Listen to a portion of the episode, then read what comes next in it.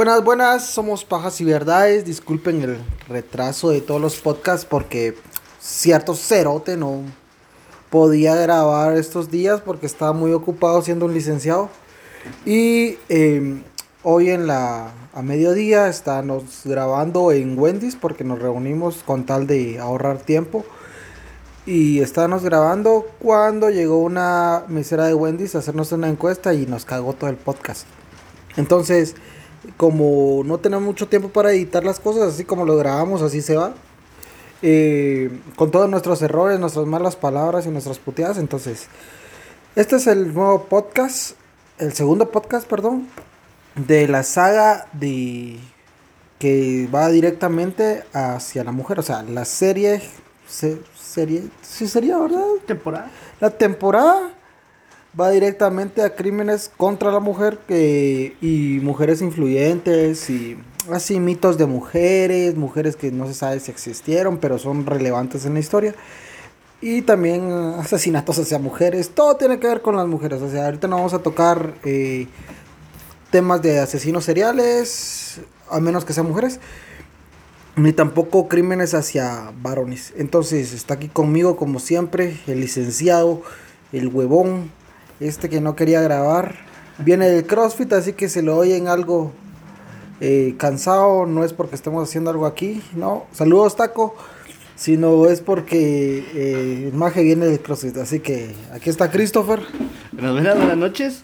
¿Cómo están? Espero que estén muy bien todos. Perdón por no poder grabar, pero es que como ya dijo aquel, soy una persona muy ocupada y tengo que administrar mi tiempo para no quedarles mal. Estaba bolo al pisado, por eso. Y pasé bolo como 15 días seguidos, entonces no, eso no se crean, yo no tomo. No sé qué es eso de estar bolo, no Solo sé qué chupa, es cruda ni nada. entonces, aquí estamos para seguir con ese podcast. Como dijo Mauro, nos, nos juntamos en la tarde para, en Wendy's para poder grabar y llegó una mesera y nos interrumpió y por lo menos nos regaló un helado, entonces algo bueno salió de eso. Nos cagó todo el podcast. Ya llevamos, co- ya grabado como 10 minutos. Yo creo que quería salir con nosotros Sí, en el podcast. Lo hubiéramos invitado, se nos fue. O le gustamos a la Sí, chava, ahí se fue a so- sentar ahí so- con nosotros. Entonces, es que si ustedes nos conocieran en persona, se derriten. O sea, Brad Pitt no es nada comparado No, con no, nosotros. No, no, no la pelan. Pero bueno, bueno, ya, mucha mulada. Este podcast es un tema que yo quería hacer desde hace mucho tiempo, o sea, lo había investigado. Pero eh, me pareció más interesante el primero de Cristina Sicaviza.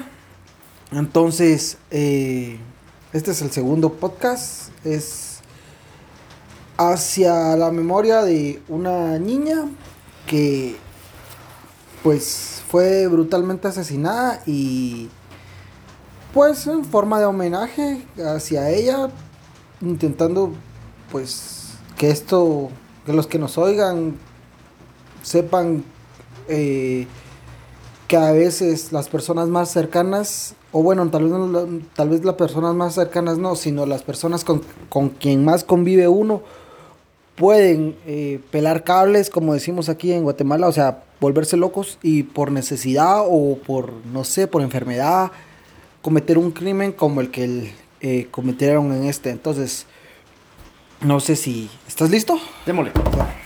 No se mate la mesa porque sale en el podcast. bueno, empecemos. Era el año 2014. Una niña de apenas 10 años salió temprano para ir a la escuela donde cruzaba eh, tercero de primaria. Como todos los días, fue y no se le volvió a ver con vida. Esta es la historia de Dulce Raquel Velázquez Lara y el guardián asesino. No sé si te suena, no sé si habías oído del tema. Lo escuché hace un par de años, pero a lo lejos, la verdad no. En sí, en sí, ¿no? No estás muy No estoy familiarizado. muy Bueno, familiarizado. Raquel era una niña a quien le gustaban las matemáticas y jugar pelota. Era muy alegre. Dicen los compañeros de ella, de su escuelita, que eh, compartía la mayoría de cosas que ella llevaba, ya sea juguetes y también una niña la tiene muy presente porque dice que le compartía la refacción eh, cuando ella no llevaba. Recordemos que en la escuela aquí en Guatemala hay diferentes clases, o sea, clases sociales. Sí, clases sociales. Sí, diferentes clases sociales. De hay gente que por ahorrarse unos centavos y aunque teniendo las posibilidades mete a sus hijos a estudiar a las escuelas en vez de meterlos a colegios privados Hay otros que son de las clases normales, se podría decir, que meten a los niños porque es gratis la educación acá. De calidad no, pero sí es gratis. y hay unos que pues sí están bien pisados, ¿verdad? Que tienen la marimbita de Wiros, que tienen un montón de niños, entonces meten a sus hijos a estudiar a una escuela para, así que para ver qué sale, ¿verdad? Y mientras estudian siguen haciendo más hijos, Ajá. parecen conejos los Sí, pisados. sí, es el, es el mal del guatemalteco, ¿verdad? De algunos yo.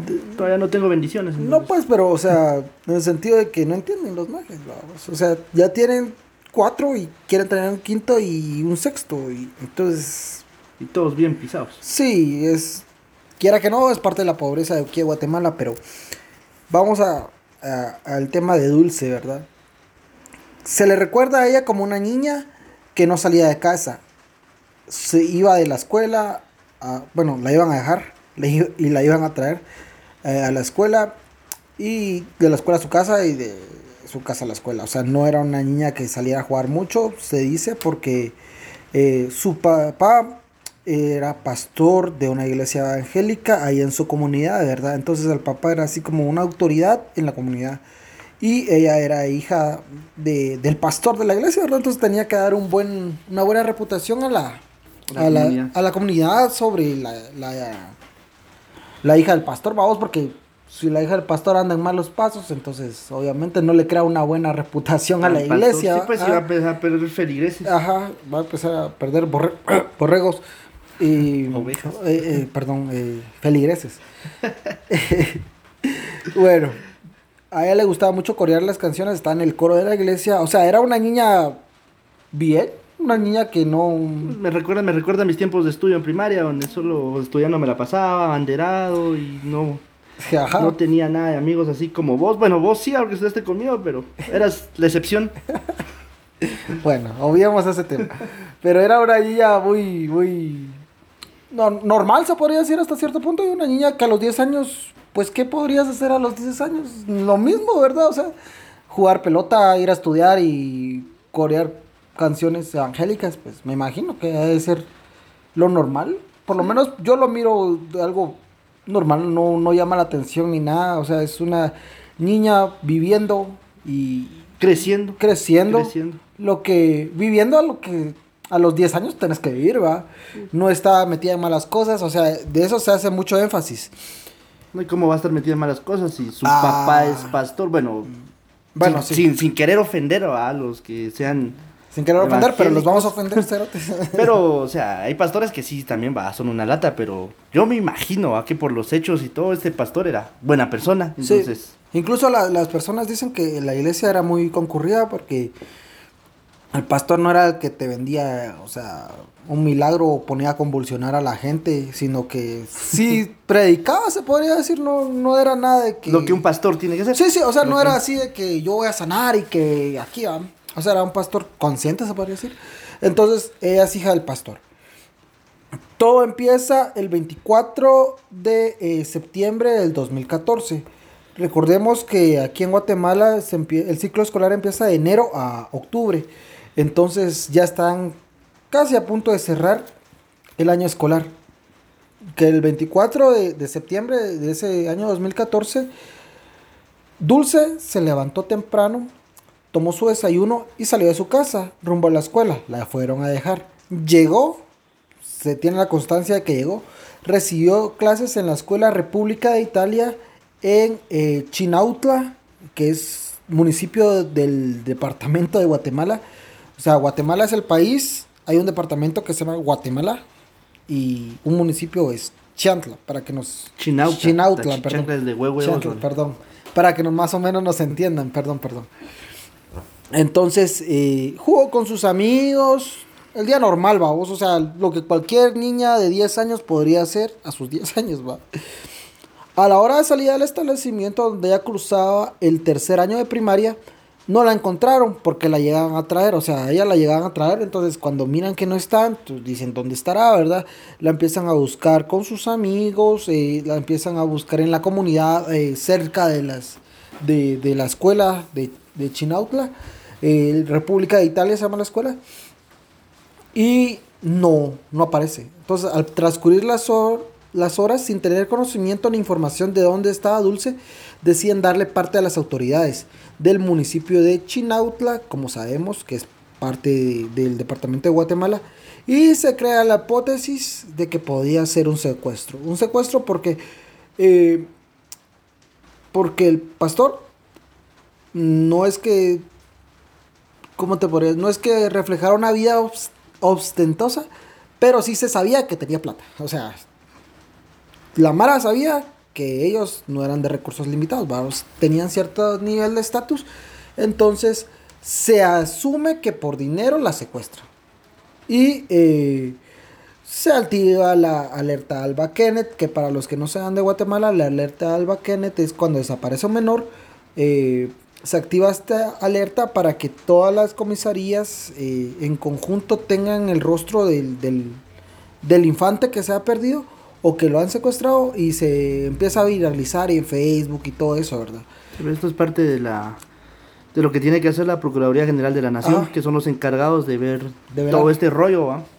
Igual también recordemos que, como decía Mauro, o sea, se, se calcula que es un secuestro porque Chinaugra es uno de los municipios de Guatemala más peligrosos. ¿va? Entonces ahí está controlado por pandillas. A eso, eso voy, ajá. Se le acredita el, o se le aduce el crimen a las pandillas, vamos, a los mareros, Mara 18, Mara Salotrucha, la verdad no sé si son los dos que están peleándose el territorio.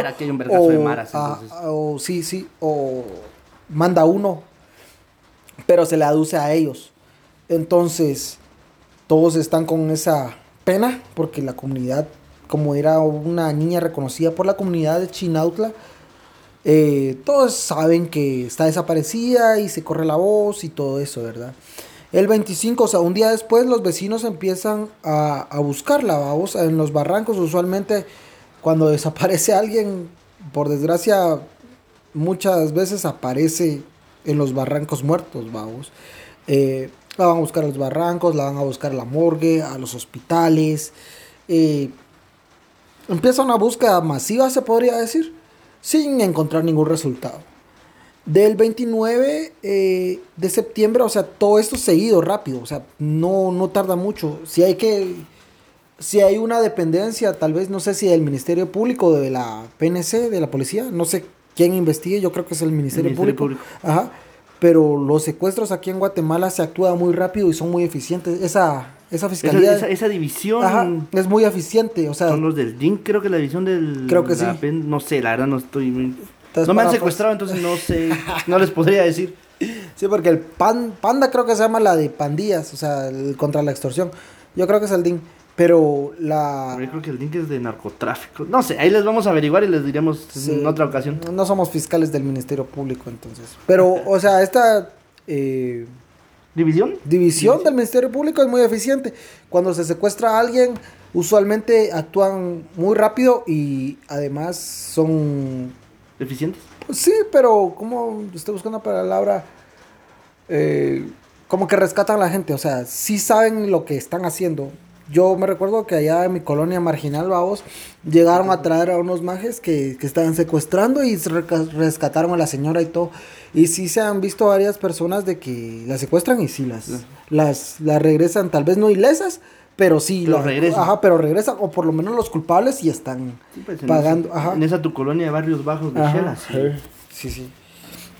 Bueno, eh, el 25, eh, no, perdón, el 29 de septiembre, del 29 de septiembre al 1 de octubre, se reciben varias llamadas hacia los papás exigiendo un rescate de 100 mil quetzales. Entonces, se llega al acuerdo de pagar solo la mitad, o sea, 50 mil, y uh, se ponen de acuerdo para un lugar, ¿verdad? Para ir a pagar a cierto lugar el 5 de octubre. Recordemos que el 1 se ponen de acuerdo, se podría decir, y el 5 van a hacer el pago mientras se consigue la plata. Pero eso no se llevó a cabo. El 2 de octubre del 2014 se efectúa un operativo para el rescate de la niña ya que ubican las llamadas de rescate. Se acude al lugar donde la niña estudiaba, o sea, la Escuela República de Italia, en la cual se encuentra la familia de la guardiana y conserje, Devia Patricia Pensamiento Hernández, de 45 años en ese entonces, vamos, ahorita tendrá 49. Se apellida Pensamiento. no la pensó bien la cerota. No le hizo honor a su apellido. no, la verdad es que no. Mula Y- apellido. y se le detiene bajo los delitos de secuestro y maltrato de menores. A ella y a su cónyuge, que también laboraba en la escuela como guardián y también como conserje, Edwin Haroldo Vanegas Castañeda. Recuérdese este cerote. Yo pensé que iba a salir con un apellido así. Así de mam- no, no mamón, mamón, sino extraño como pensamiento. pensamiento. to- Sentimiento, o así alguna como cosa sen- así, ¿va? Sí, sí, bachatea mi mamá, cosas así. Pero no, no sale. Vanegas Castañeda se le apellido. ¿va? Y se le detiene por los mismos delitos, va. Se le lleva a las carceletas. En las carceletas, ese día, él, ante los medios de comunicación, se declara culpable y se aduce solito a él el crimen. O sea, deja a su mujer como diciendo, yo lo hice, ella no tiene nada que ver. O sea que él se declaró culpable. Ajá, él se declaró culpable. Para- Ese mismo día dijo, yo la maté. Y lo más triste de todo esto es que el cuerpo de Dulce estaba enterrado en la misma escuela, ¿verdad vos? Atrás en el patio de donde jugaba ella a la pelota o no sé yo. Muñecanicas, no sé si, no sé qué jugaba, habrá jugado, pero eso es una de las cosas más tristes de este caso. A mí la verdad se me partió el corazón porque dije, qué huevos que te maten y te entierren donde fuiste feliz, en el sentido de que te corten la vida a los 10 años, va. O sea, qué, qué mierda, va. O sea, no sé, a mí yo no miro los pollos cuando los destazan porque me da Y sentimiento. ya no te comes esos taquitos de pollo. Ah, no, solo los de Chucho. Pero, eh, imagínate matar a una niña y súper inocente de 10 años, pues que no te hizo nada. No, no, no estaba más que ahí viviendo. creciendo, creci- aprendiendo. Sí, o sea, viviendo su vida a los 10 años, vos, o sea. ¿Qué has vivido a los 10 años? No te acordás De hasta nada. los 4, vos. No, no sabes nada.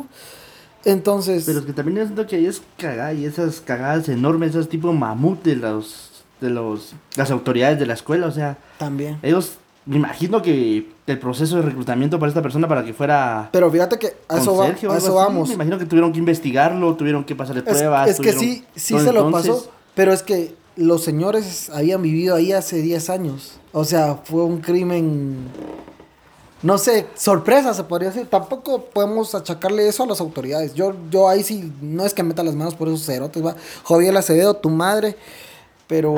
eh, Ah, no, no es de pisar Joviel Acevedo, ¿no? Ese debería estar pudriendo en el infierno. Sí, va. Pero yo digo la directora, pues, o sea, la directora del colegio. Ya, ella habían- convive ya habían, con ellos. ya habían pasado. Sí, y, in- incluso dicen los.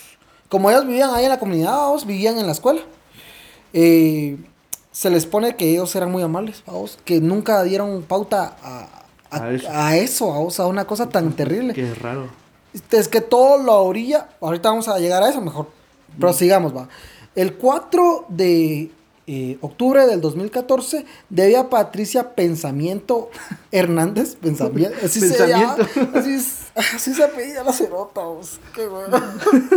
Imagínate todo el bullying que le hicieron a la pisada. Imagínate, salía, mal en, su, en sus exámenes. No la primaria, pensaste puta, No la pensaste bien.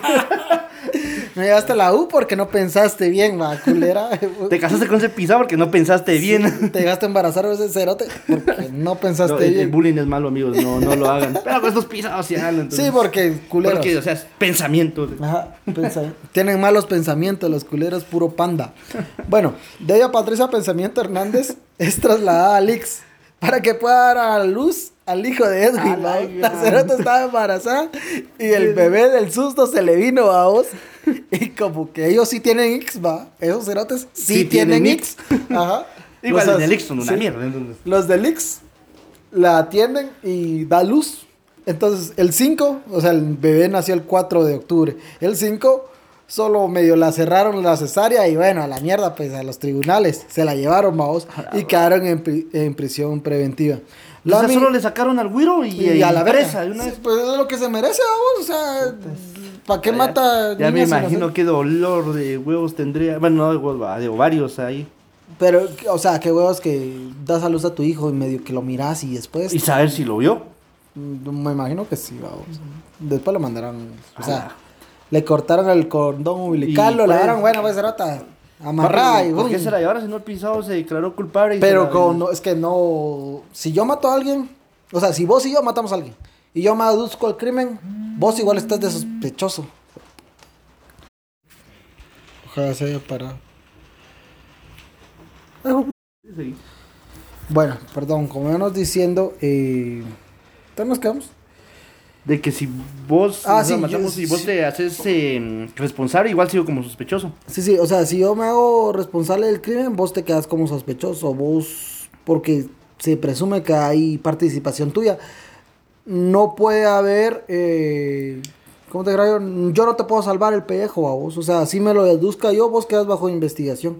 Entonces, eh, esta señora pensamiento quedó, quedó en, en prisión preventiva, no con su esposo, pues, pero sí en carceleta, vamos. O sea, sí fue a prisión preventiva como su esposo, así es. Sí, La no chiva. con su esposo, No con su que esposo. a estar en visita conyugal todo el tiempo. ¿va? No, imagínate, pobres Y acaba de salir de cesárea. huevos, No- no va a aguantar. No, va a aguantar. Se la va a abrir la cesárea.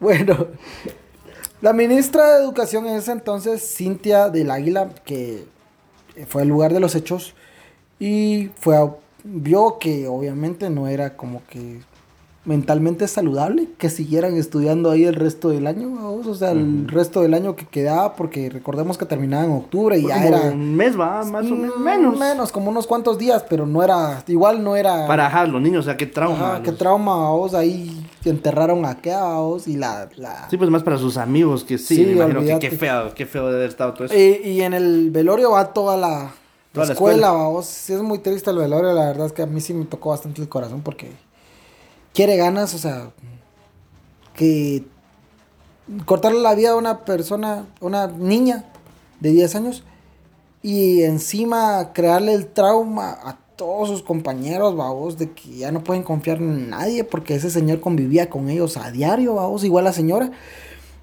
Entonces, sí, ha de ser psicológicamente, ha de ser un putazo. Sí, olvídate, bueno, esos niños de- debi- debieron de haber estado en terapia mínimo Sí, un año. y bien, supongo. y- bueno, soy psicólogo clínico, ¿va? pero Ah. yo me imagino que un año por ahí. han de estar muy todavía Han de tener ese trauma. recuerdo muy presente así de que es algo que se le contás a ponete ahora estos güiros tendrán ahorita que 15 años. 15 años ponete ahorita que están con sus primeras novias bueno digo yo que sus primeras novias así que contando ah no es que mataron a una mi compañera Sí, pues sí pude haber sido yo. y ¿va? pudo haber sido yo.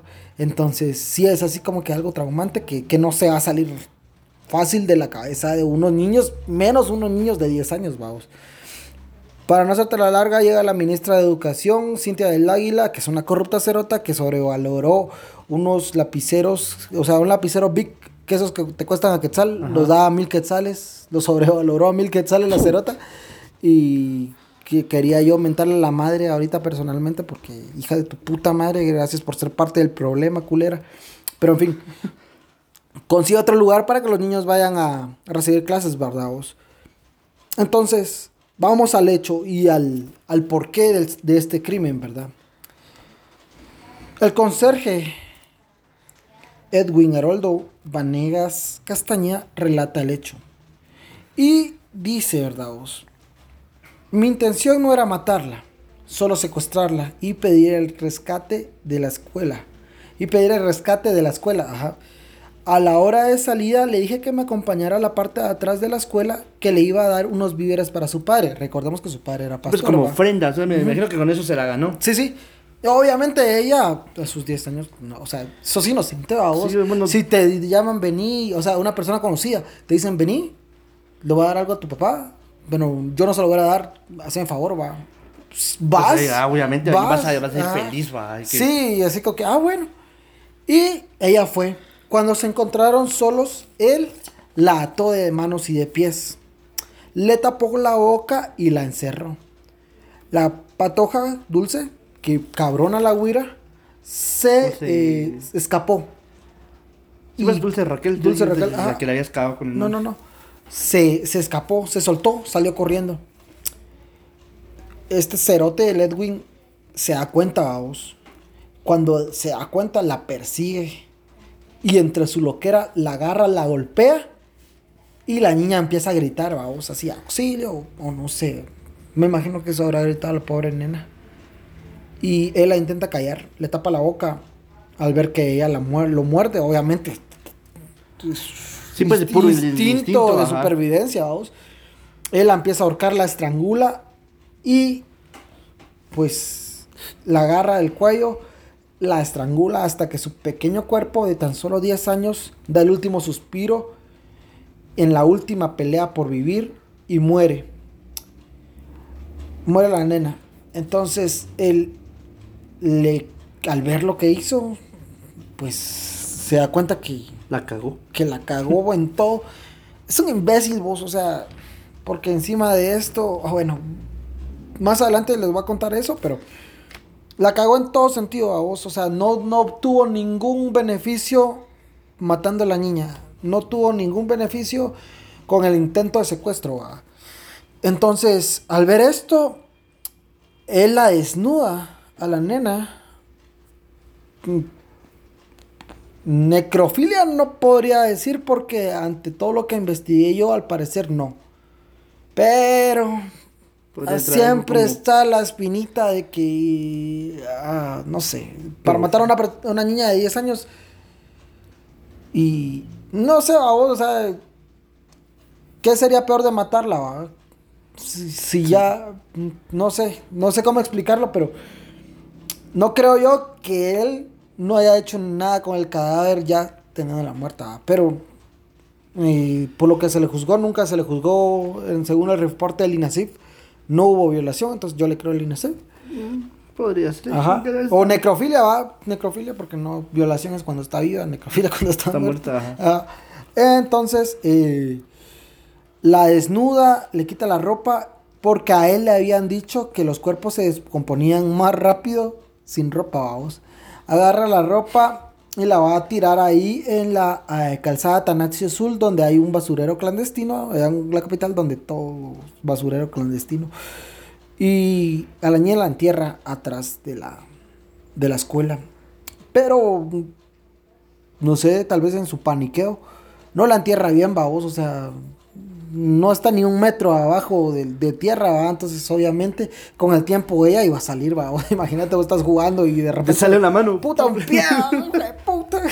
Me imagino que este no, no, no, no pensaba lo que estaba haciendo Es en que ese no la momento, pensaba matar, vos. no Entonces ahí pensaba. se, se ahuevó y a lo que cayera. Loqueó, loqueó. Ajá. Bueno. Eh, entonces, según él, en sus palabras, él no quería asesinarla, sino que porque ella intentó, él la golpeó y en la agitación, en su loquera, la mató. Y el muy cerote descarado le ofreció una disculpa a la familia. ¿va? Así de- Pues perdone, mate a su hija, pero sigamos siendo cuates. sí, o sea. sí, disculpe, pastor, fíjese que yo maté a su hija y, y disculpe. Pero O sea, vas a seguir viniendo aquí a su iglesia y voy a seguir siendo feliz. seguir y- ofrendando, ofrend- ofrendando. Ajá. Puta que descarado. Sí, es que son unos vergados, yo no sé. Ya a mí no me daría la trompa ni siquiera para salir en los medios, va. Eh, por ese caso fue ligado a proceso, igual que su esposa. Fueron ligados a proceso, o sea, fue de hecho como ya habían confes ya había confesado él, pero él la intentó salvar a ella, como dije antes. Él dijo, no, ella no sabía, ella es un pan de Dios. Ella, si hubiera sabido que yo la había matado, ella me hubiera denunciado. Pero, según el Ministerio Público, las llamadas, eh, o sea, entre ellos dos, él, ella sí sabía, pues. Y él le decía, mira, la maté. Y ella le decía, no jodas, va. La cagaste. ¿Y qué hago? Entonces ella ya sabía, sabía que la había matado. Ella no la mató, porque eso sí está claro. Pero sí fue cómplice al no denunciar el asesinato de la pequeña Dulce. Entonces eh, fue ligado a proceso a vos. Y eh, pues después de eso, los esposos Vanegas, eh, para un poco más de descaro, un poco, no sé, ironía, no sé si decirlo irónico o no sé. Pero los esposos eh, Vanegas Pensamiento asistían al servicio religioso de la iglesia de la- de la- del papá de Después Dulce. del asesinato. No, antes. Ellos eran feligreses de su iglesia, entonces la conocían y por eso sabían Que tenían que dinero tenían y que dinero, podían. ajá, y que podían sacarle unos 100 mil. Eh, es un descaro, vamos. O sea, son de esas cosas irónicas de la vida. Bueno, pero que- puede ser que también ya lo habían planeado desde antes y solo iban a la iglesia para ver cómo era el movimiento de todo. ¿ah? Sí, también. O sea, no sabemos, en fin. Tampoco a la del Ministerio Público tampoco le importa tanto el, el hecho o el moti- móvil del crimen, sino El- ya tienen el asesino, lo que quieren es condenados. Bueno, entonces, eh, los capturados por el hecho que son los eh, esposos Vanegas Pensamiento tenían más de 10 años de vivir en la colonia, es lo que te decía, vamos. En las palabras de las maestras, ellas, ellas eh, dijeron que eran muy amables y serviciales. Entonces, que nadie se esperaba ese desenlace, esa, eh, ese asesinato, esa reacción de ellos dos. Y por lo mismo nunca, nunca se les tachó de, de indecentes o de asesinos. Sí, o pues de eran los típicos. Ajá. Y, y cuando le llegaban a preguntar a, a esta pensamiento a la señora si han visto a Dulce, ah, porque obviamente le llegaron a preguntar, ella reacciona violentamente, les dice que dejaron de estar chingando, que ya no sabía nada. O sea, sí se le notaba que estaba nerviosa. Claro, pues ya no sabía cómo no sabía cómo qué, qué decir, ajá, cómo lavarse las manos. Ajá, pero en ese momento nadie sabía nada de ellos, vamos. Entonces sí como que dejó cierta espina y todo. Y además, o sea, son tan idiotas que del celular del señor llamaron al, al pastor. Al pastor. Y eh, el pastor tenía guardado el número del señor, vamos. Porque eran de la iglesia. Entonces, cuando le piden el rescate, él sabe que es, ¿Quién? que es Edwin. Y todo lo hicieron mal estos cerotes. Puta, sí, hay, hay que ser mula, pero no tan mula, la verdad. Todo lo hicieron mal, todo, en todo la cagaron. Y qué mal que haya muerto la niña, pero qué bueno que, que se haya actuado rápido. Entonces, eh, el- para el 15 del otro año, a vos, del 2015, 15 de enero del 2015, los niños volvieron a la Escuela República de Italia para iniciar el ciclo 2015. O sea, Patricia del Águila se la peló. Lo sacó 15 días nada más sí, otra vez. lo sacó 15 días y otra vez los dejaron ahí donde mataron a tu compañera y vas a seguir estudiando, vamos. Y los mareros quedan como unos santos porque no fueron los del hecho, vamos. O sea, no, o sea, no tiene nada que ver con maras este, Este caso. este caso. Puta, los mareros quedaron como santos. Sí, para que veas que, que- ¿Qué nivel, vamos? Pero como pocas veces pasa en la justicia guatemalteca. Sin mencionar que el asesino lo confesó el 31 de mayo del 2017, o sea, se tardaron dos años en el caso de un asesino confeso. Edwin Haroldo Vanegas Castañeda fue condenado a 70 años de prisión por los delitos de secuestro y asesinato.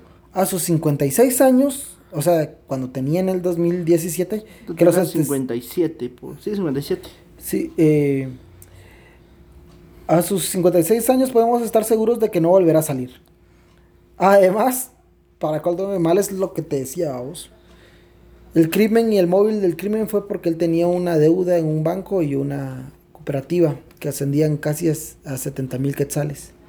Para colmo de males de este pendejo de Edwin Haroldo Vanegas, encima de que mató a la niña, lo condenaron y está preso y que va a estar toda su vida preso, todavía tiene que pagar la deuda. O sea, de la deuda es un asesinato, es lo que más me emputa de este caso, vamos. es lo que más me enoja porque él la mató y no ganó nada, no con eso no se salvó de la deuda, con eso no cobró un rescate, con eso no no hizo nada, o sea, cagó su vida, cagó la de su esposa, la, de, su hijo, ajá, la del hijo recién nacido.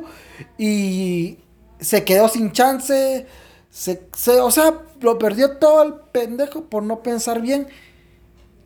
Y mató sobre todo, que es lo que más me enoja, que le quitó un- una le quitó la vida a una niña de 10 años que tenía todo un futuro por delante que probablemente podría haber sido una eh, por lo que se ve en su familia podría ser una persona de bien vamos o sea una, normal líder, una líder Ajá. religiosa, se podría decir. Sí, y tal vez no religiosa, vos.